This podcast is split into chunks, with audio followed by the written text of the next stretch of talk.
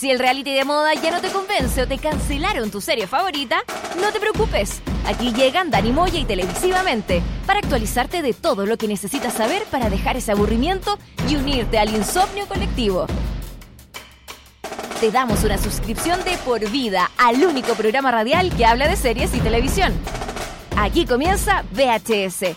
Vemos hartas series. Por molécula. Nuevo capítulo de VHS, capítulo 16 de esta tercera temporada de Vemos Hartas Series. Eh, ¿Cómo estamos, Luis González? Bien, arroba C63, Dani Moya.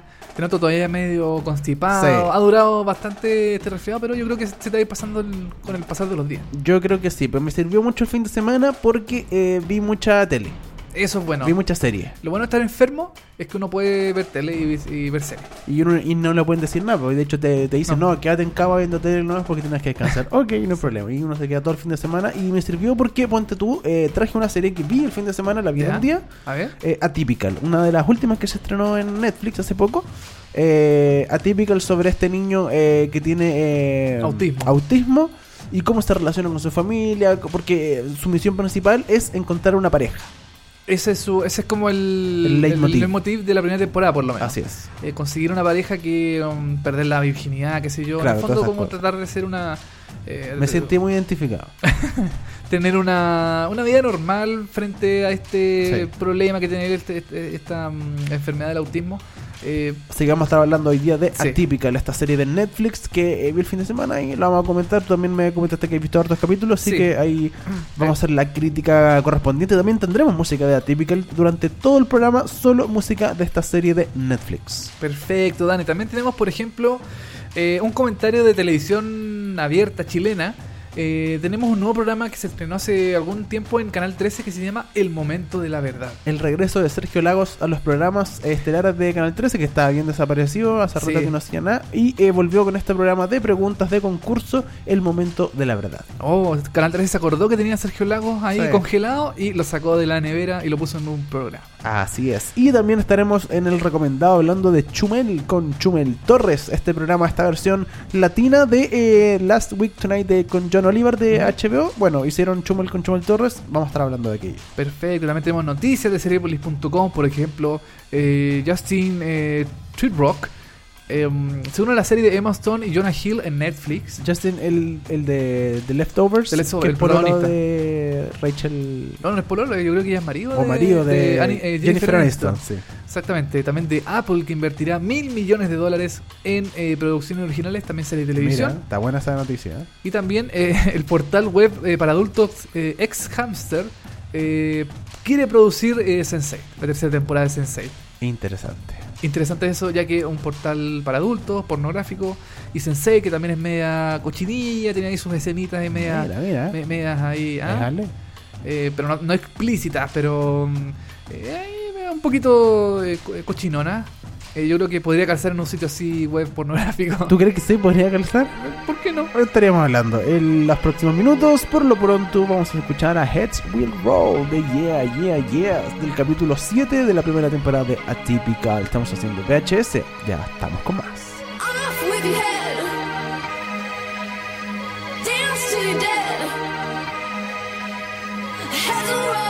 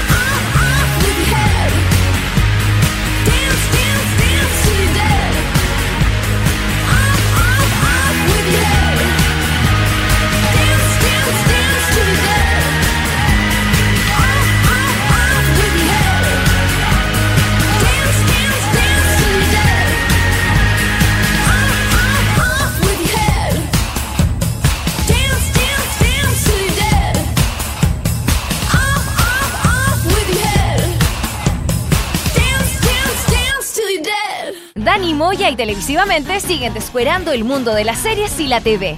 Esto es VHS. Vemos hartas series. Eso fue Heads Will Roll de Ye Ye Ye, canción que se escuchó en el episodio 7, temporada 1, la única hasta el momento de Atypical. Esta nueva serie de Netflix sobre un niño, no es un niño, es un adolescente ya. Adolescente, sí. Tiene 18 años en la serie, Claro. eh, con autismo. Eh, a continuación, bueno, nos vamos con las noticias de Seriepolis.com. Lo decíamos en los titulares de Justin Theroux, eh, que se une a la serie de Emma Stone y Jonah Hill para Netflix. Me impresionó también esto porque eh, Emma Stone salió elegida, eh, no está, no, lo- no lo trajimos acá, pero salió Sí. Emma Stone como la mejor pagada dentro del mundo de la televisión, Sí, con o sea, una serie que tú no se estrena. claro, o sea, esta es, es la mejor, actriz mejor pagada de Hollywood en general. Ah, de Hollywood en general, Entre películas, tele, tele y todo eso. Em, pero claro, es eh, una nueva serie que se llama Maniac. eh, que es una serie, creo, a ver, eh, creo que es noruega, una serie original noruega, em, que tuvo su, bueno, su versión, qué sé yo, y Netflix la, la adquirió, compró los derechos para realizar esta versión estadounidense, y se trajo a Emma Stone y a Jonah Hill, que son dos grandes nombres del mundo cinematográfico. Em, Y que eh, también tienen mucho que ver con la comedia, encuentro. que Sí. Jonah Hill y, y- y como que eh, no- Emma Stone también eh, se relacionan Mm. bastante con la comedia, así que me imagino que eh, esta serie, eh, pese a que suena en, en su premisa bastante como drama, eh, yo creo que va a tener mucho mucha comedia, Mucha comedia. escondida como por debajo. Sí, oye, y Emma Stone y Jonah Hill, que creo, creo que estuvieron en Superbad, los dos juntos. Sí, pues estuvieron los dos en Superbad. En, en esa película también. Que cumplió 10 años la semana 10 pasada. años. Cumplió 10 años de que se estrenó Superbad. No, que estamos viejos. Estábamos muy viejos, ¿sabes? Oye, eh, bueno, y, Justin, que se integra también a la, a la, a la serie, em, con un personaje que todavía no está eh, 100% definido, no se sabe qué es lo que va a interpretar. Em, y bueno, Maniac es la adaptación de una serie noruega del mismo nombre, eh, que contaba la historia de un paciente ingresado a un hospital psiquiátrico y ya que su enfermedad mental lo hace vivir en un mundo alternativo a la realidad. Él, eh, por lo que estoy viendo en la serie original, eh, esa persona ve como visiones, ve cosas, eh, se mete en personajes, qué sé yo, es como un- una persona en un hospital psiquiátrico que tiene estos problemas como de delirio, de, de ver cosas que no hay, de como de, de alucinaciones. Muy interesante la serie, a mí por lo menos me parece Sí, me, me muy tinca buena. mucho esta serie a mí también. Sí. Em, también está detrás de cámara Kari Fukunaga, Ah, sí, pu, directora de True Detective. eh, claro, dire- eh, director de True. Detective. Ah, sí. hombre, sí. Es hombre, de True Detective, la primera temporada de True Detective, creador también de la serie. Em, y, y nada, pues bueno, eh, eh, O es hombre, pero por ahora. como las hermanas Wachowski. Puede ser, porque quizás puede, va a ser mujer. Puede ser, pero que quién estar, que estar abierto a la Eh, posibilidad. Eh, Claro, no, no, nunca se sabe. Em, bueno, y em, Justin eh, Turok ya eh, estuvo hace poquito tiempo protagonizando la serie The Leftover de, Ne- de, perdón, de. HBO. em, que le fue bien, que tuvo un buen final de temporada, perdón, final de serie. em, y también tuvo participación en, en distintas series como Six Feet Under y Parks and Recreation. Así que me tinca mucho esta serie. Sí, Me- ya está en grabación, está en producción, se están Sí. grabando. Hay por ahí unas imágenes que han eh, circulado de las grabaciones, pero eh, todavía no tiene fecha de estreno, si no me equivoco, No. exacta. Pero esperemos verla, yo creo que ya el próximo año, defini- definitivamente, 2018. Ojalá, ojalá. Ojalá verla, eh, si no es a finales de este año, a principios del próximo. Sí. Eh, porque mm, no, no sé tampoco cuántos episodios va a tener esta serie. Em, los personajes que van a interpretar cada, cada uno de, los de los actores tampoco están muy bien definidos. Entonces, mm, igual va a ser entretenido ver esta, esta nueva serie de Netflix con eh, grandes nombres del cine como Emma Stone, por ejemplo, que Claro. ha ganado premios, eh, ha, dif- ha- ha estado en distintas películas. Jonah Hill, que recuerdo, eh, no ha hecho series, ¿sí? Yo no estuve en. No, no estuve en Freaks and Geeks. No, era muy chico para esa em, época. Yo creo que a lo mejor tuvo alguna participación Puede ser, pero esporádica, pero sí protagonizaron una serie. No, creo que no ha hecho. No, creo que tampoco que- ha hecho algo así. Interesante ver estos dos personajes, Emma Stone y Jonah Hill, en series de Netflix. Yo soy fanático de Jonah Hill, la verdad, del trabajo de Jonah Hill en el cine y, eh, y to- todos los personajes desde Superbad hasta, hasta ahora. Y me parece un muy buen actor y muy chistoso y todo, así que... no. Sí, en realidad ha sido buena. Es un buen actor. Es una. Claro, él ha participado, por ejemplo, en diversas. em, en, en diversas eh, series, pero como participación eh, Especial. invitado. Claro. Invitado, claro. No, no, no ha sido un protagónico 100%. Así que bien por eh, mm, eh, eh, Justin Timberlake y Emma Stone y Jonah Hill y Y- Fukunaga, que es hombre. Claro, el señor Cali Fukunaga. Exactamente.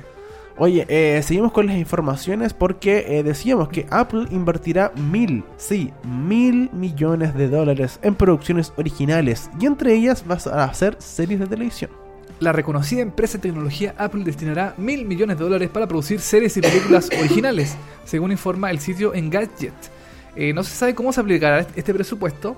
Eh, a pesar de que es un valor alto, todavía es inferior al gasto previsto por Netflix este año, que se estima en 6 mil millones de dólares. Claro, Netflix es una empresa que se dedica 100% a la realización de contenido, de cosas así. Claro, ya está establecida como serie. eh, Eh, claro, como generadora de, de cosas. Eh, Apple es una empresa de tecnología que tiene el iPhone, el- los Mac, los, los iPad, todo eso. Dicen que tele ahora va a ser tele. Y claro, ahora quiere hacer tele. Quiere, yo creo que quiere. em, Pero no, específicamente una tele quiere que haya Ah, una te- un televisor. un televisor Ah, Apple. perfecto. Ah, de hecho, hay, hay- hay informaciones de que eh, se filtró una foto donde dicen que se vería así, pues, se, se vería eh, finalmente cómo sería el televisor Apple. Y por eso también está invirtiendo en series, porque quieren como que todo esté relacionado, ¿cachai? Se, se me imagina el televisor como una especie de em, iMac. iMac. Es parecido, sí, de hecho, O es sea, bastante parecido. Así como. Mucho más grande, que de- porque Claro. de hecho creo que la solamente van a sacar como no, eh, dos pulgadas, o sea, de dos tipos de pulgadas, como de 60 pulgadas y como Ya. 70 pulgadas, como que van a Ah, ser versiones grande. grandes, sí, no van a ser Ah. cosas chicas. Ya, antes sí, yo cagué. No, no, No, no, no, no me no cabe. cabe. No me cabe. No cabe. Es muy grande. Oye, em, por el momento la gran inversión de Apple llegaría hasta 10 contenidos nuevos originales. Eh, se desconoce si eh, en formato de serie episódica como lo que hace HBO o Netflix o en algún nuevo formato específico adaptado para eh, las series de Apple, como por ejemplo contenido corto y dinámico que permite su reproducción desde el móvil o la TV. No se sabe si son series de, de 30 minutos, de una hora, eh, o si van a ser series cortitas, así como para ser vistas en el teléfono. No se sabe todavía ese, ese tipo de información. Em, todavía está muy en pañales este tipo de, de, de- de cosas de Apple. Em, yo creo también que quiere, eh, em, quiere eh, potenciar más su Apple TV, esta, esta, Claro. esta como cajita chiquitita que se conecta al televisor, qué sé yo. Darle más contenido, darle más... más vida porque lo ha tenido un poco dejado, ha estado así como más o menos. Claro. nomás, no- Eh, aparte, bueno, eh, eh, Apple renovó el Apple TV hace un Claro. año más o menos atrás con un, eh, con un control touch, lo hizo un poquito más grande, pero un poquito más rápido, con más Claro. con mejor conexión. Eh, pero yo creo, claro, quiere eh, está potenciando es el Apple TV, este Apple TV como que como, como tal que yo te digo que eh, hay rumores de que se va a lanzar de aquí al próximo año, esta televisión de Apple finalmente. Eh, yo creo que está todo relacionado y también quiere competirle a Facebook, a las grandes, Sí. a Spotify, todos que están invirtiendo en hacer series también. En serio, Facebook ahora últimamente va a tener un, un nuevo. En, en- en la, en la aplicación de Android y de, de- de Apple también va a tener un- un- una sección llamada Watch, donde van a tener eh, todo su contenido original, donde se pueden ver series, cosas en vivo. Todo el mundo está apostando a, mm, a hacer este tipo de, de contenido original. Todo- todos quieren tener su tajadita de, de ingresos, qué sé yo, de, de- y también de prestigio, de hacer cosas ellos mismos. Entonces, igual es llamativo lo que quiere hacer Apple. Eh, no sé, a mí me llama la atención y ojalá les resulte. Y bueno, la- los rumores o rumores y noti- noticias oficiales confirman también de que se llevaron a dos productores, un productor de Breaking Bad, que hizo Breaking Bad, y un productor de The Crown, los tomaron y se los llevaron para Apple para eh, hacer esta serie.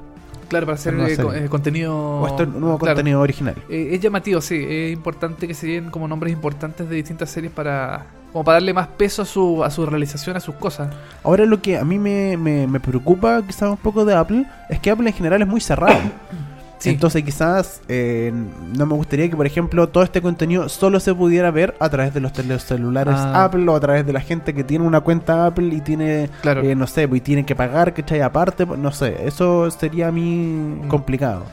Claro, como lo que hace, por ejemplo, con Apple Music. Con Apple Music, Que. Apple Que- Music es solo para la gente que tiene iPhone o, o un Mac. Eh, claro, sí, eh, es importante eso. Pero yo creo que los piratas iban a hacer su, su labor. Sí, pues, pues de verdad, sí. Yo creo que van a, Bueno, van a meter sus manos. Recordemos que también eh, eh, Carpool Karaoke, eh, que se estrenó la semana pasada, si no mal recuerdo, eh, estas- este spin-off del programa de The Late, eh, Late Show with James Corden.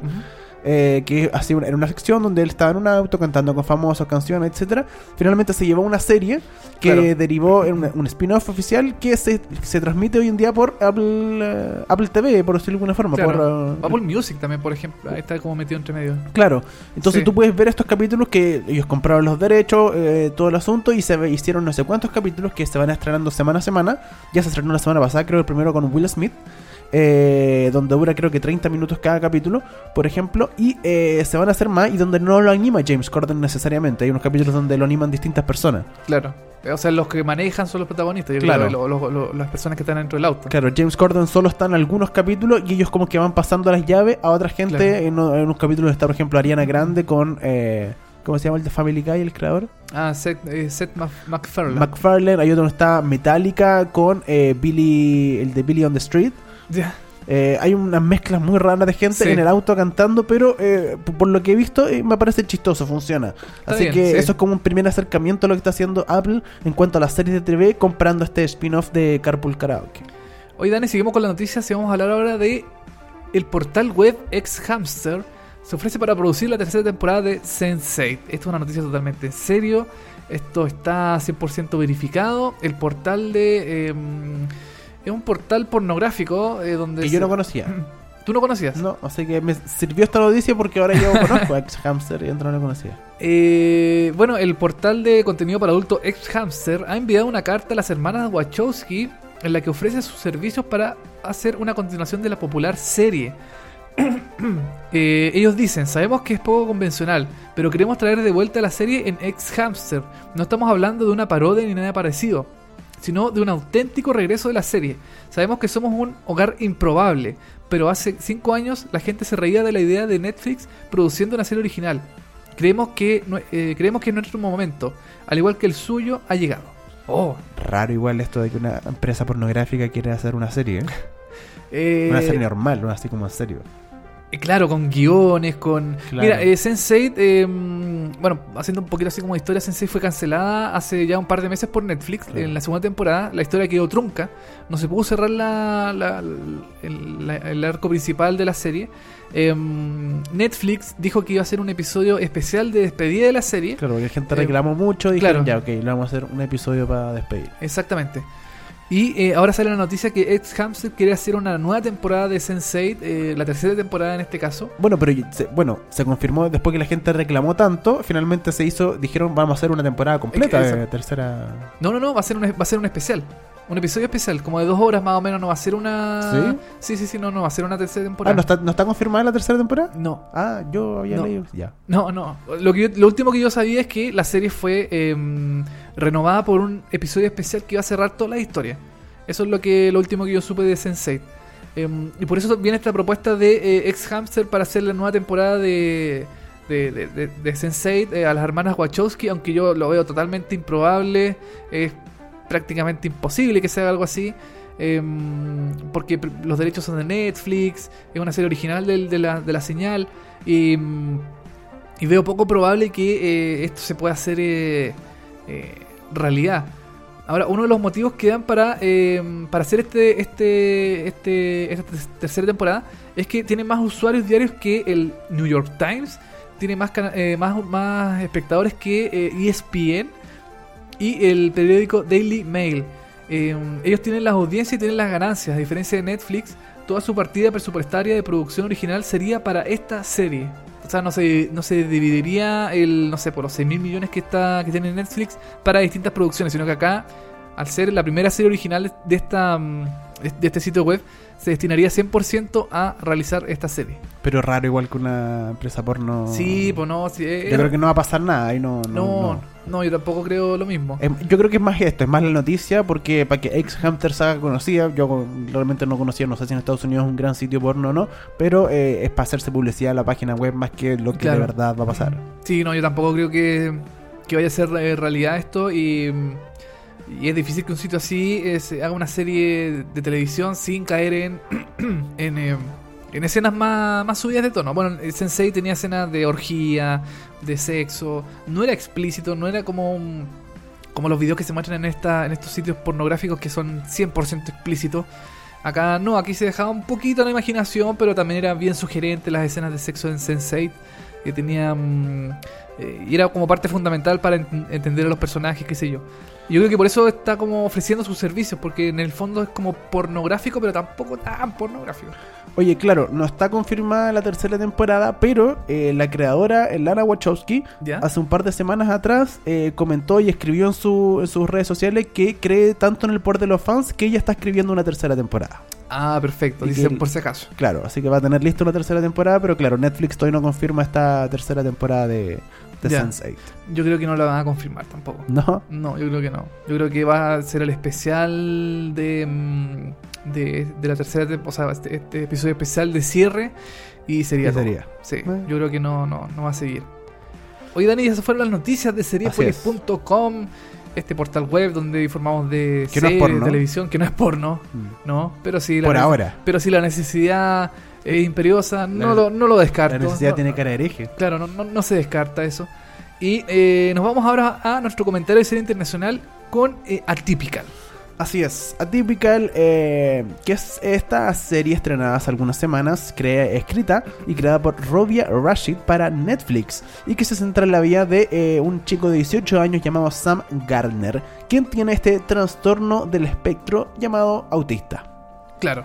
La primera temporada fue lanzada el 11 de agosto del 2017 y consta solamente de 8 episodios y en general ha recibido muy buena crítica esta serie. Yo leí que mucha gente pensó que esta serie tenía 10 temporadas, llegó al episodio 8 y se la acabó, po. 10 capítulos. Eh, perdón, eh, 10, 10 capítulos, llegó al episodio 8 y, Sí. se acabó la serie. Entonces, ¿qué pasa? ¿Por qué no hay más? No, pues la, la serie eh, solamente tiene 8 temporadas, que es algo igual llamativo para una serie de Netflix que por general tiene 10 episodios, 12 episodios Claro. como máximo. 8 igual es, es- es llamativo. Es, Eh, porque es muy poco quizás. Sí, pero... Es poco, cada episodio dura 30 minutos, entonces Sí. se puede ver perfectamente esta serie en formato maratón. Eh, hace un fin de semana, como tú, por ejemplo, que Yo, por ejemplo, claro, enfermo. el fin de semana estuve enfermo, estuve en cama y dije, ya, ok, a ver, veamos, Atypical, ya, me tinca. Y en una tarde la vi entera, eh, fueron, ¿qué? Cada uno son 8 capítulos, 30 minutos, son 4 horas aproximadamente. En 4 horas vi la serie completa. Ya. Es una serie bastante entretenida. Sí, Es una serie eh, que toma muy bien el, el- el- el- el hecho de que el personaje principal es eh, au- Autista. autista eh, del que le cuesta relacionarse con el resto, de que no entiende los códigos sociales, es como eh, eh, es como bueno, Sheldon de Big Bang Theory es No. una forma exagerada de- del autismo a la que se Sí. lleva a la comedia. Porque es un sitcom como tal. Esta no es un sitcom, entonces es mucho más real el autismo que uno ve en, el personaje Sí. principal. pero, pero no, lo, no lo compares con Chelo. Pero es que básicamente eso, sí, sí. sí, eh, sí, pero no. es, es autista igual, ¿cachai? Hay muchas cosas, Claro. claro, que no entiende, que ciertos conceptos, para que la gente de alguna forma entienda este concepto de cómo se ve un personaje autista en, en pantalla. Claro, la diferencia con Sheldon es que, claro, como dices tú, es un personaje eh, autista llevado al extremo. Eh, Claro. demasiado Exagerado. eh, exagerado, eh, no se relaciona con prácticamente nadie, eh, tiene problemas sociales. Bueno, este personaje también, pero es más llevado a la realidad, es como más... eh, mm, eh, más Verídico. Más verídico, más, más terrenal, en cierta forma. Oye, Eh, bueno, como decíamos, esta serie fue creada y escrita por Robia Rashid, quien anteriormente trabajó en How I Met Your Mother y The Goldbergs como productora. Y eh, para hacer esta serie un poco eh, más real de lo que. Porque tiene una enfermedad que es el autismo y necesita un asesoramiento eh, Claro, real, específico, se contrató a Michelle Dean, que, Michelle Dean, perdón, que es una profesora de la Universidad Estatal de California que trabajó en el Centro eh, para Búsqueda de Autismo y Tratamiento de UCLA. Y finalmente ellas dos crearon esta serie donde eh, se dice que eh, se investigó bastante, se vieron películas, se vieron eh, videos de cómo funciona la gente, se leyeron libros y todo esto se aplicó para que el autismo de verdad fuera aplicado como eh, algo, como decíamos antes, algo realmente verídico Claro. y creíble. claro, algo tangible que en realidad sucede en la familia. Que la gente se pueda sentir, que la gente que quizás tiene algún conocido con autismo se pueda sentir Claro. identificado con eh, la- la- los comentarios, la forma de ser de este personaje. Lo bueno de esta serie es que, eh, bueno, se centra en el personaje de Sam, que es el protagonista de la serie, pero también muestra eh, su, alre- su alrededor, su familia, su papá, su mamá, su hermana, su hermana que lo apoya mucho, que es para mí uno de los mejores personajes de la serie, Sí. em, porque apoya mucho a Sam, eh, él sabe, ella sabe cómo piensa, cómo re- puede reaccionar a, a distintas cosas. Em, en la serie también se, se toca el tema de que em, la familia deja de lado muchas cosas por el bienestar de, de su hijo autista. Claro. Eh, sacrifican muchas cosas, muchas situaciones de, de, qué sé yo, de éxito profesional o de, o de eh, sueños, qué sé yo, por, eh, por eh, mm, eh, cuidar a, a su hermano con autismo, por tratar de protegerlo de este mundo que no los entiende, que no lo no, sabe cómo es en, en realidad. Como decíamos en, en, eh, los titulares, en el principio, eh, esta serie trata sobre este chico que un día, bueno, está, en- él siempre va al psicólogo. eh, el psi- o sí, A la psicóloga. Sí, psicólogo, bueno, psicólogo en este caso.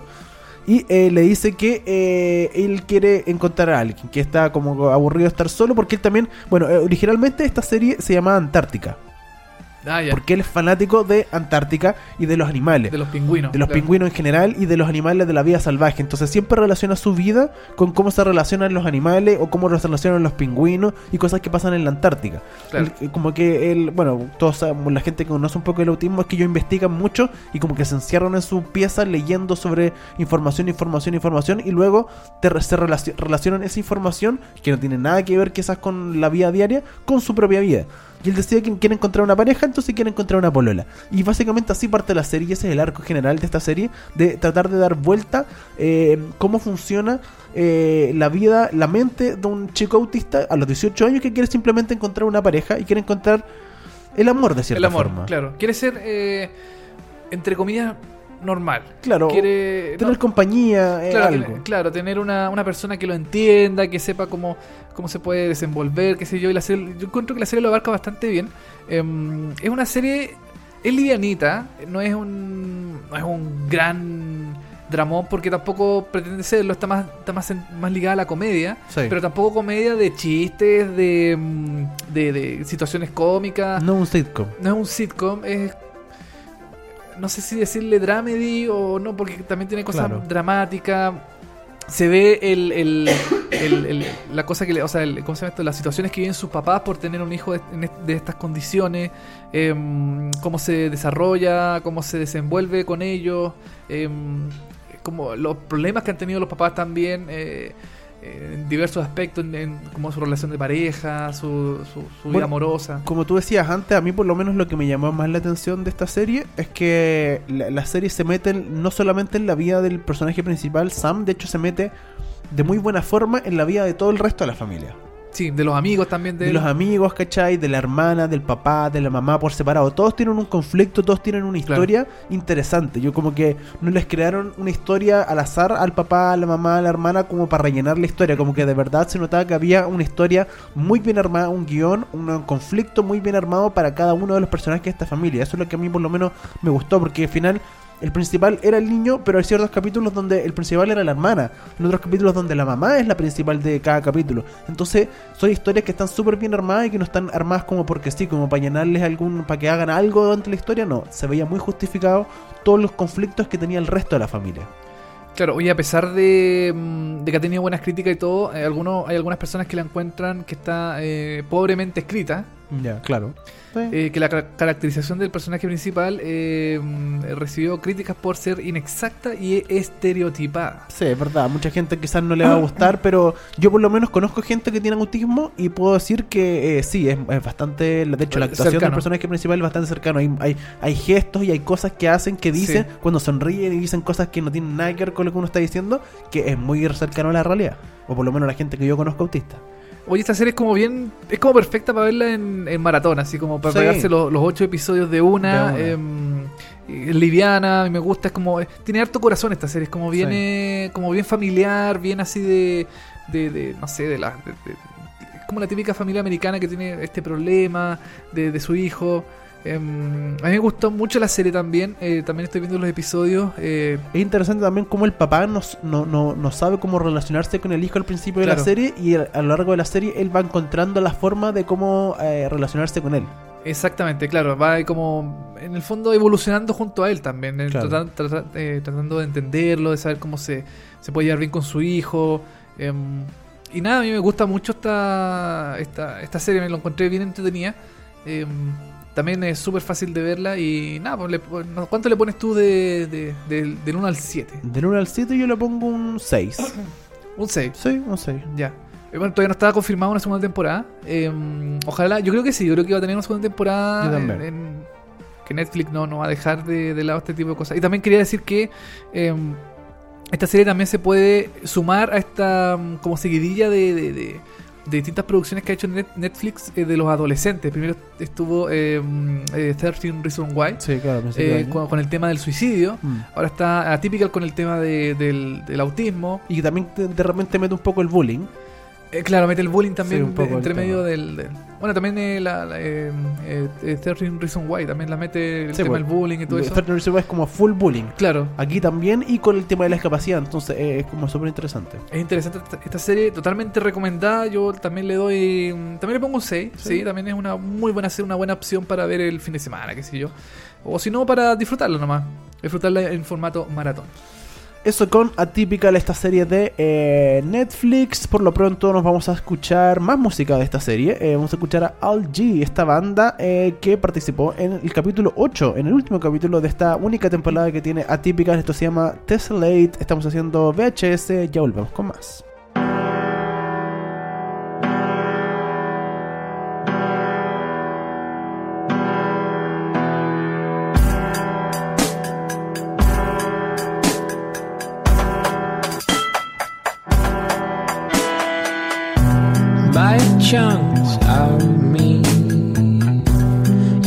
Shark and I'm swimming.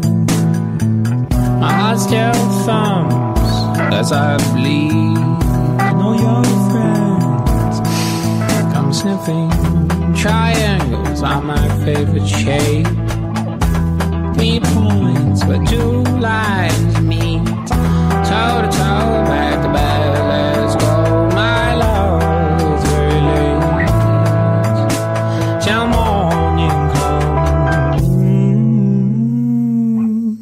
it's dazzling.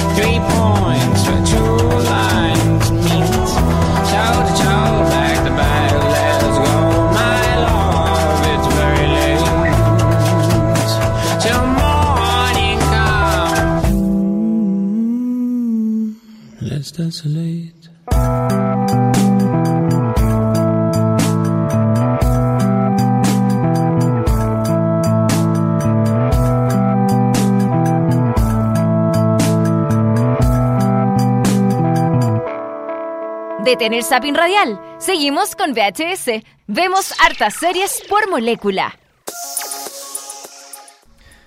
Eso fue This Late de Alt G, eh, canción que se escuchó en el episodio 8, temporada 1, la única temporada hasta el momento de Atípica. Atypical. Y de Atypical de Netflix nos vamos a tierras chilenas, nos volvemos a Chilito, a Santiago, específicamente Canal 13, porque hace una semana se estrenó eh, reemplazando los jueves de Vértigo, se fue Vértigo y entró El Momento de la Verdad con Sergio Lagos. El momento de la verdad, un programa que a mí no me gusta. ¿No te gusta para nada? Mm, a ver, Eh, si quieres explicamos Explica un poquito de qué se trata. Sí, Ya, el, el momento de la verdad es un nuevo game show, Sí. eh, estilo de preguntas. eh, está basado en el momento en un formato, de hecho, eh, eh, de un- Norteamericano, parece, eh, sí, norteamericano, si no me equivoco, que se llama The Moment of Truth, creado por Howard Schul, que es el mismo creador de detrás de Extreme Makeover. Ya. De toda la franquicia Extreme Makeover, porque hay distintos de construcción Formato. y de cuerpo. Ah, perfecto, ya. Y eh, la cosa es que, bueno, este game show tiene que. eh, se trata de que primero somete a famosos y no famosos, son dos personas por capítulo, que se someten a un eh, eh, test de la verdad, de esos de. un cuestionario, así. una- Son 100 preguntas que te hacen. ¿Ya? Y, eh, ¿cómo se llama estos test de verdad? Que te ponen como cables y toda la cuestión y que te ven si de verdad está diciendo el la verdad o no. de mentira. Detector de mentira. Pero de verdad, así como con un profesional y todo el asunto. Se supone. Se hace, supone, claro, por supuesto. Está todo dentro del juego porque Claro. uno no ve esto. Esto, esto se hace detrás de pantalla eh, antes del programa y se le hacen 100 preguntas a este personaje y se va notando a ver qué es verdad y qué no de todo lo que dijo. Claro. Luego, estos personajes van y se sientan en el estudio y se le hacen de estas 100 preguntas 25 preguntas. Perdón, 21 preguntas. 21 preguntas. Sí. 21 preguntas al azar de estas 25 y eh, se les va haciendo esa pregunta frente al público y frente a la familia y frente a la gente querida que ellos tienen. Ah, Y eh, ahí se van cubriendo distintas etapas y, y, y- y- y pi- Claro. pisos, ¿cachai? De, de plata. Entonces, si contestáis las primeras cinco preguntas, ya tenéis 2 millones. Contestáis tres preguntas más y tenéis 3 millones y tanto. Y así hasta llegar a los 50 millones de pesos, que es el premio final, por contestar las 21 preguntas diciendo la verdad. Es decir, si tú dijiste, ahora no sé, pues te preguntan, no sé, ¿te has tirado un pedo alguna vez? Y tú decís como, no, te va a salir como mentira, listo, que hay eliminado el tiro. No podéis- Perdiste todo. Perdiste todo, ¿cachai? Ya, todo lo que hayas llevado de plata acumulada la perdiste porque mentiste. Exacto, ahí lo, lo, menti- lo- lo perdiste. Y obviamente todo te tiene que estar de acuerdo con lo que te salió en el día de que te hiciste el test. Que, O sea, si te hiciste el, el detector de mentiras hace una semana atrás y tú respondiste una pregunta, no sé, pues, hay cagado a tu señora y dices como no, nunca. Y el, y el test finalmente eh, era verdad. Ajá. Bueno, ahí, ahí en el momento de la verdad, en el, en el show en sí, tienes que responder lo mismo para que Claro. te salga de que... eh, Claro, de que estás como que era verdad lo que dijiste o no, ¿cachai? claro. Ahora, em, claro, si uno dice, eh, ¿te has, has sido infiel? Y uno dice, no, pero el polígrafo dice sí. Entonces, claro, ahí hay una contradicción. Claro, hay una contra- entonces ahí perdí. De hecho, tú, tú quizás puedes estar diciendo la verdad, pero significa que algo hay. Quizás quizá puede estar mintiendo, quizás no, pero algo debe haber raro que quizás alguna vez, no sé. po- en la infidelidad también, por ejemplo, hay cosas que son muy... No es como sí o no, ¿cachai? En general, la- la- en la vida las cosas no son blanco y negro, pero esto es un programa, esto es Claro. show, esto es eh, entretención, hay que llevarlo a un, o básicamente a un verdadero o falso, nada más. Claro, a un sí o un no. Exacto, No- a un no- sí o un no. No hay respuestas medias. Y eh, lo que pasa aquí es que las preguntas son bastante fuertes o bastante heavy, por decirlo de alguna forma. Por ejemplo, Juan Falcón estuvo en la primera, en la primera, en el primer capítulo y le preguntaron, eh, ¿podría- has dicho, eh, ¿tú considerarías que has estado con más de 100 mujeres en toda tu vida? Y él dijo que sí y salió verdad, ¿cachai? Claro, Y, y la señora estaba ahí al frente. claro. Eh, también le preguntaron, por ejemplo, eh, ¿tú estás enamorado de tu actual señora? Dijo que sí y salió correcto. Y, y las preguntas son así. Menos son- mal. Sí, menos mal, si no le hubiera quedado la cagada, ¿cachai? Claro. Oye, em, yo estuve investigando un poco este programa. Eh, este programa se creó el el año 2008. Yo creo que el año 2008 hubiera sido perfecto para ver este programa porque estamos en- aquí en Chile, por lo menos, está a pleno auge de eh, la mm, de la farándula, de la vida, de la, la vida mm, privada de las personas, Claro. todo eso. Ahora estamos en el año 2017. Han pasado casi 10 años desde que se creó este formato.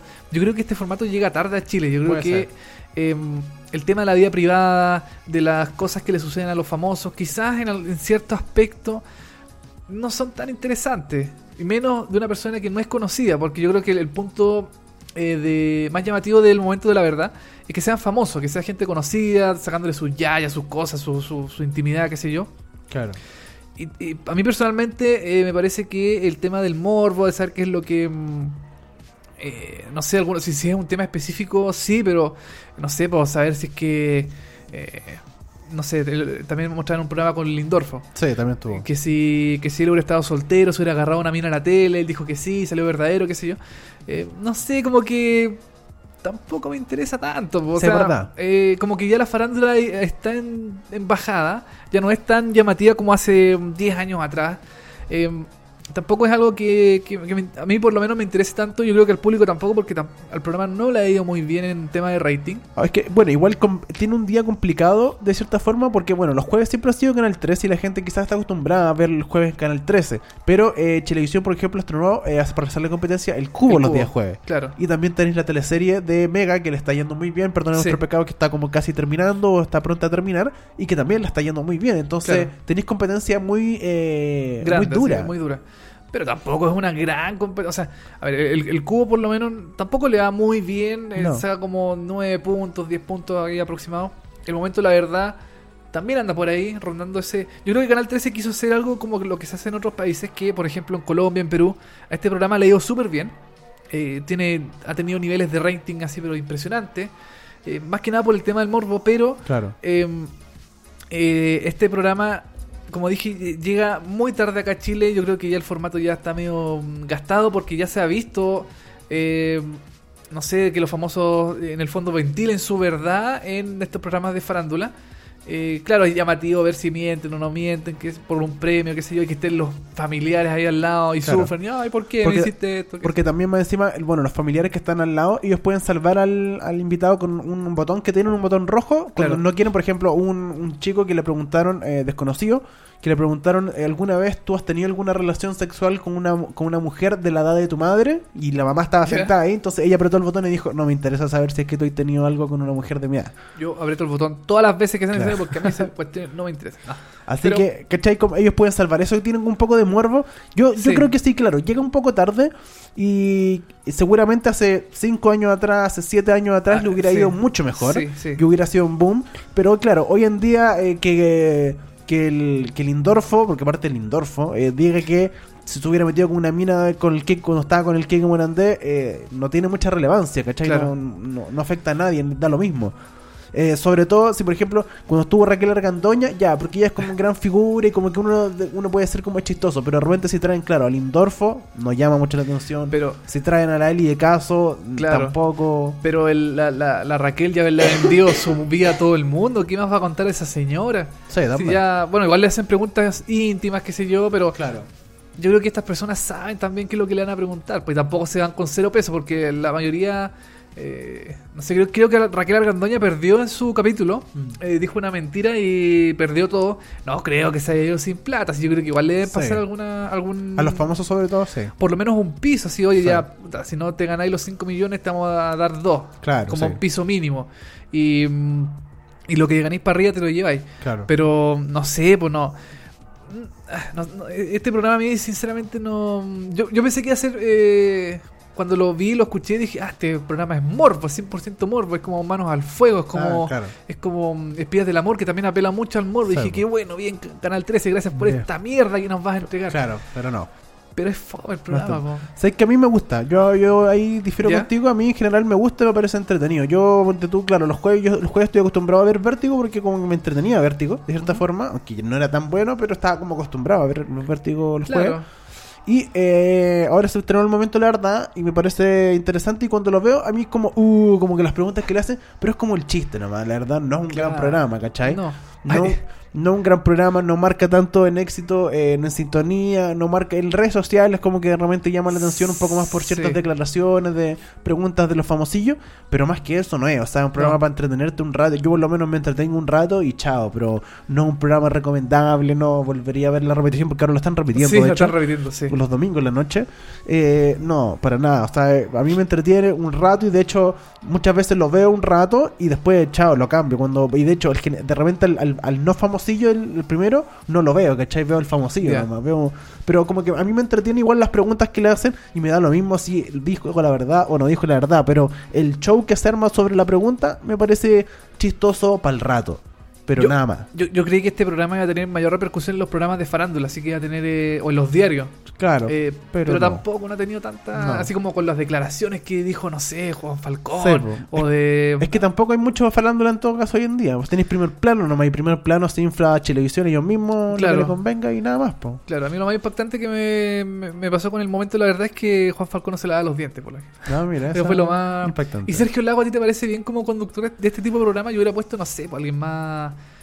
Es que más, inc- más incisivo. es que Sergio Lago funciona porque yo siento que eh, como que recuerda mucho cuando hizo Quién quiere ser millonario Ah, y como que razón, sí. entonces como que uno lo, lo- lo asocia un poco a, esa- ese a ese a ese formato, y claro no lo hace la raja y a ese como que se ve muy for- muy muy Forzado, forzado sí. también porque como que intenta imitar también mucho a Don Francisco se nota muchas veces que intenta imitar a Don Francisco Claro. derechamente no le funciona tanto pero pero mejor que que Martín. Cárcamo ponte tú no, Claro. no lo vería aquí No, no, Martín, aparte que Martín Cárcamo ya está muy, muy, muy forzado. Yo hubiera puesto a Pedrito Angel. claro también pues con abrazar la vida A ver si la vi.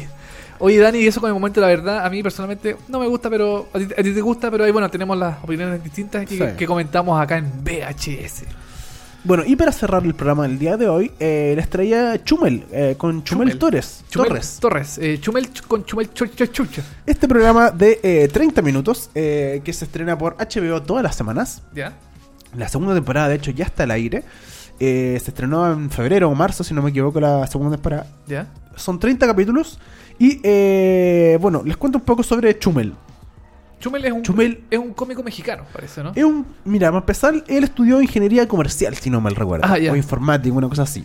Y en el 2011, no, perdón, en el 2012, él simplemente era como tú y yo, y escribió un tweet sobre las elecciones de México del 2012. Ya. Un tweet muy polémico, no, no- no- recuerdo exactamente lo que decía, sobre los candidatos presidenciales. Y le contestaron, lo llamó a la prensa para, ir a hacerle preguntas, lo llevaron a los distintos programas para que opinara sobre la política, bla, bla, bla. Después eso le empezó a ir bien. Y de un momento a otro lo llamaron de distintos portales online para que escribiera columnas sobre política. Ya, perfecto. Y se puso a escribir columnas sobre, sobre política y todo el asunto. Y hasta que en un momento con unos amigos dijo, ¿sabéis que por qué no hacemos un eh, videoblog eh, sobre estas opiniones que yo tengo, que la gente parece que le gusta, que son como chistosas, todo lo hacen? Así que hagamos un programa a través de YouTube que se llama El Pulso, El Pulso de la República. Ya. Que era un programa de 20 minutos que se transmitía a través de YouTube. Era básicamente Chumel Torres se transformó en un youtuber. Perfecto. Y él hacía videos de YouTube sobre eh, política que, so- que eh, con un humor sarcástico. Ya, o sea, en el fondo como lo que hace, no sé, pues eh, eh, Jon Stewart, eh, Steve- Stephen Colbert. Exacto. Ya, perfecto. Esa era la idea del programa. Una cámara, YouTube, formato youtuber, etcétera. Y le empezó a ir tan bien que finalmente HBO lo buscó y le dijo, oye, sabes que te queremos tener en el show y queremos que tú hagas un programa y básicamente esta versión eh, latina de el Last Week Tonight con John Oliver, que se estrenó Ajá. hace ya como tres años atrás más o menos, Sí. que ellos querían tener esta versión eh, latina. Primero, de hecho, eh, Chumel Torres le dijo que no, que no quería, Ah, sí. y HBO Ajá. siguió insistiendo. Ya. Y le dijo, ok, tú puedes tener tu programa y te vamos a pero el Chumel le dijo, ya, pero queremos libertad total. No, no queremos pedirle permiso a nadie y que yo con mis guionistas, que son míos, que sé que son mis amigos, ¿cachai? Los Claro. mismos que hacemos el programa, queremos irnos para allá y hacer lo que nosotros queramos. Y HBO aceptó y le dijo, ok, haz lo que tú quieras. Con el peligro que eso conlleva también. Exacto, en el peligro que se ya. Finalmente se estrenó el año eh, 2015, si no me Eh, equivoco. ya, sí. El la primera temporada de Chumel eh, 2015 o 2016, 2016 creo. Ya. Se estrenó la primera temporada de Chumel eh, con Chumel Torres y le fue muy bien. De hecho, hubo esta, esta polémica con Chile donde él se burló de Sí. cómo hablamos los chilenos, que salió mucho en los diarios, de que hablamos muy rápido, que no se entiende, bla, bla, bla. Bueno, empezó a llamar la atención de toda Latinoamérica y estrenó la segunda temporada, como decíamos, a principio de año. De hecho, estuvo en Chile eh, haciendo promoción a... Sí, vino acá a Chile eh, a principio de año, como dijiste tú. eh, vino al hotel eh, Renaissance, creo que vino. O al W, no, no, alguno de esos hoteles del sector oriente de la capital. Eh, vino acá a presentar su programa para hacer publicidad, claro. Eh, yo he visto un poco de Chumel. No sé, es, que es muy localista mexicano, entonces... Que yo, yo encuentro que no es tan localista lo mexicano. ¿No? eso me pasa. Yo, de hecho, eh, por eso me gusta Chumel Torres, porque yo encuentro Ajá. que no es tan localista. Eh, yo, lo, yo lo veo yo lo veo las repeticiones que lo dan los sábados, si no me equivoco, como a la una, ponte tú. ¿Ya? Eh, lo repiten por HBO. Y eh, me gusta bastante lo que hace Chumel porque se mete mucho con Argentina. Sí, habla mucho de México, pero por lo menos quizás tiene uno, una noticia al día de México, puede ser. ¿Ya? Pero también se mete mucho con Colombia, con Argentina, con Chile, con distintas ciudades de Latinoamérica. Entonces, como que quizás en la segunda temporada abrió mucho más el espectro, que es lo que también él eh, ha declarado, que eh, abrió eh, sus noticias para hablar más de Latinoamérica que de México, México. como tal. Claro. No sé, es que. Bueno, yo lo encuentro un poco localista también por su forma de hablar, lo- Bueno, lo- claro. la- los modismos que él dice. Yo entiendo que él- este programa está debe estar 100% eh, o sea, en- eh, quizás no 100%, el 95% enfocado a México porque claro, es, es el mercado más grande que tiene quizás HBO en, Claro. en- en América Latina, en, en Centroamérica. Eh, no sé, yo me sigo quedando con Last Week Tonight, eh, pero mm, me parece que Chumel también es una buena opción. Eh, debe tener chistes divertidos, no sé. Sí. Tú lo has visto más que yo, ¿no? sí, No, yo lo he visto harto. A mí, por lo menos, en general me gusta. Me gusta harto. Me gusta cómo funciona, como les digo. Es un formato cortito, son 30 minutos. Hace un resumen de la semana, las noticias más importantes. Habla mucho también de. Le pega el palo a Estados Unidos, a Donald Trump. Bueno, de México habla, de Chile habla a veces de la Sí. corrupción, de los políticos. A mí me parece muy interesante, es muy chistoso. A mí, a mí, por lo menos, me funciona bastante el humor de Chumel. Sí, entre John Oliver y Chumel Torres. Ah, obviamente bueno. me quedo con John Oliver. Pero me parece que Chumel Torres es una muy buena opción. De hecho, me, me han comentado que mucha gente latina que vive en Estados Unidos lo ve. Porque se siente como mucho más cercano con el formato y con la forma de hablar, que es mucho más latino. Claro, yo creo que HBO eh, en ese sentido está muy centrado en, la, en México, eh, Argentina quizás también. Eh, yo diría un poquito más, yo sé que quizás Chile son mercados mucho más chicos, no hay tanta eh, repercusión en, en Chile de, de los programas que ellos hacen. Eh, pero yo, yo abriría un poco más el espectro. Yo sé que también en, en, en- en Brasil se hace un programa eh, con una, con una persona Una versión brasileña como una versión brasilera, claro que es el- exactamente lo mismo. También es mucho más. es- está 100% enfocada en, Brasil. Sí. Eh, pero. No sé, yo haría que hubi- hu- hubiera un chumel en Chile, por ejemplo. Ah, pues sería buenísimo. O sea, Sí, eh, sí. Ah, todo yo- el eh, rato este- yo tendría un, un- un programa como este, pero Claro. eh, con solamente política chilena sería pero un éxito. Yo, y- yo y- creo. ¿Y a quién pondrías así de.? ¿A quién pondría una muy buena? Yo pondría, por ejemplo, no sé, pensando a Edo Caroe. Ya, mira. Podría ser una opción. Mira, una buena ¿O no? opción. Sí, Sí. de verdad. O a quién más podría ser a. mm, no sé, estoy especulando. A un Jean-Philippe, por ejemplo, Cre- Cretón. Ya. Podría ser también así como por lo de CQC, pero con buenos guionistas, sí. Sí, pues sí, los buenos ¿Cachai? guionistas tienen que ser muy buenos guionistas porque no puedes quedar así como, ay, más o menos, no, tenés que darle duro a los políticos y reírte de ellos y, y de verdad ser eh, Claro, yo, creo que, sarcástico. yo creo que en el, el- el- el corazón de estos programas son los guionistas, o sea, son Sí. las personas que están detrás de cámara. La persona que está delante de cámara es la persona que es eh, más lúdica, la que habla más, la que podemos, no sé, hacer chistes, impo- impo- Sí. eh, impostar la voz, qué sé yo. Yo creo que la mejor persona para hacer este programa así en Chile sería alguien desconocido. Sería alguien que no esté en la tele, Puede que ser. no tenga buena onda con ningún canal y que lo haga porque le gusta el formato y porque también es guionista quizá. Puede y ser. lo haga de alguna Sí. forma porque si no cualquier otro va a decir, no, pues ¿cómo le voy a pegar a este? Si esta persona yo lo entrevisté o es de tal canal. Claro. No, aquí quizá un desconocido y aparte sería bueno tener eh, caras nuevas en la televisión. Siempre es bueno, así porque estar viendo siempre a los mismos todo el rato es una lata. Claro. Yo creo que acá en Chile falta un programa de sátira política así más... Una de la semana que dure 30 minutos. Yo sé que es muy difícil que dure 30 minutos en la televisión chilena. Sí. Pero en el cable, en HBO, por ejemplo, hacer la versión Chilena de, chilena de eh, Chumel, que se llame, no sé. Eh, Jean-Philippe. ya- o una mujer también puede ser. po, ¿no? Obvio, sí. ¿Cachai? También puede ser una mujer. No se me ocurre ahora ninguna que se me venga a la mente, pero como dices tú, puede ser una persona. ¿Y Natalia Valdebenito? Natalia, es, tenés, puta, tenés toda la razón. Podría funcionar Podría perfecto. funcionar Natalia Valte- Yo creo que ella no Valdenito. tiene ni un problema y le pegaría a todo el mundo y chao, da lo mismo. Tenéis toda la razón, Natalia Valdenito puede ser una muy buena opción. Un comediante de stand-up también. Sí, también. También mujeres pueden ser, no hay ningún problema, sí. Sí. Puede ser una buena opción y yo o creo que... Dueñas. Jani Dueña. Jani por ejemplo, hizo mucha política en algún momento, Sí. trabajó en la radio ADN, entonces estuvo ahí haciendo mucha actualidad y muchas cosas, Claro. así que podría funcionar también perfectamente como animadora. Sí, tenéis toda la razón. Así que yo le digo a la gente de HBO, a Don, a Don HBO que Don nos HBO. escucha, yo sé que escucha este programa Sí. sagradamente, eh, haga una versión más eh, mm, más eh, latinoamericana, con Argentina también puede ser, Claro. con Chile, con Colombia, que yo sé Más que son como la- claro, que, que bajen un poquito de, de Perú, Chile continente. Argentina. Claro, no sé si Perú, pero Ya, no, que Perú no existe. pero Chile que está un buen paso económico, qué sé yo, Sí. está un país progresando. Eh, no sé, po, pienso yo. Sí, es una buena opción. Por lo pronto, eh, les recomiendo, bueno, Eso. Chumel, eh, que se estrena los viernes a Eso. las 11 de la noche por HBO, para que lo Y, chequen. y tú dices que lo, re- lo repiten los sábados. Los sábados sigue a las 12 o a la 1, por ahí lo repiten. Ya, de las 12 de la... El del- mediodía, no, como Ah, el el mediodía. mediodía, sí. Ya, ok, perfecto. Sí. Hoy, Dani, con esta recomendado que nos, nos trajiste hoy día, estamos cerrando el programa del día de hoy de VHS. Vemos hartas series. Muchas gracias a toda la gente que nos escuchó, que nos comentó en redes sociales, que nos demuestra su amor y su odio también, porque así son las redes sociales. ¿ah? Es de amor y odio. Enamor odio. Exactamente. Gracias. amor al odio, un paso. Exacto. Gracias, Dani, por estar acá presente, aunque estés ya en tu lecho de muerte. Sí, estoy a punto de morir. Estoy con Eh, principio de autopsia. Te agradezco aquí que hayas venido y eh, nada, pues ojalá nos encontremos la próxima semana. Si no, estoy yo solo porque Dani ya definitivamente ya Fallecido. ha fallecido. Eh, nos encontramos el próximo día martes, Dani, que estés muy bien, que te mejores. Y nos vamos con música. Nos vamos con música, toda la razón. Nos vamos con eh, este especial de música que ha sonado en la serie Atypical. Nos vamos con Arthur Baines con Wall Rush. Gold Rush. Gold Rush. Del Eh, primer capítulo de la primera temporada de Atypical. Exactamente, con esta canción decimos adiós, Dani, que estés muy bien. Nos vemos la próxima semana y chao. Chao.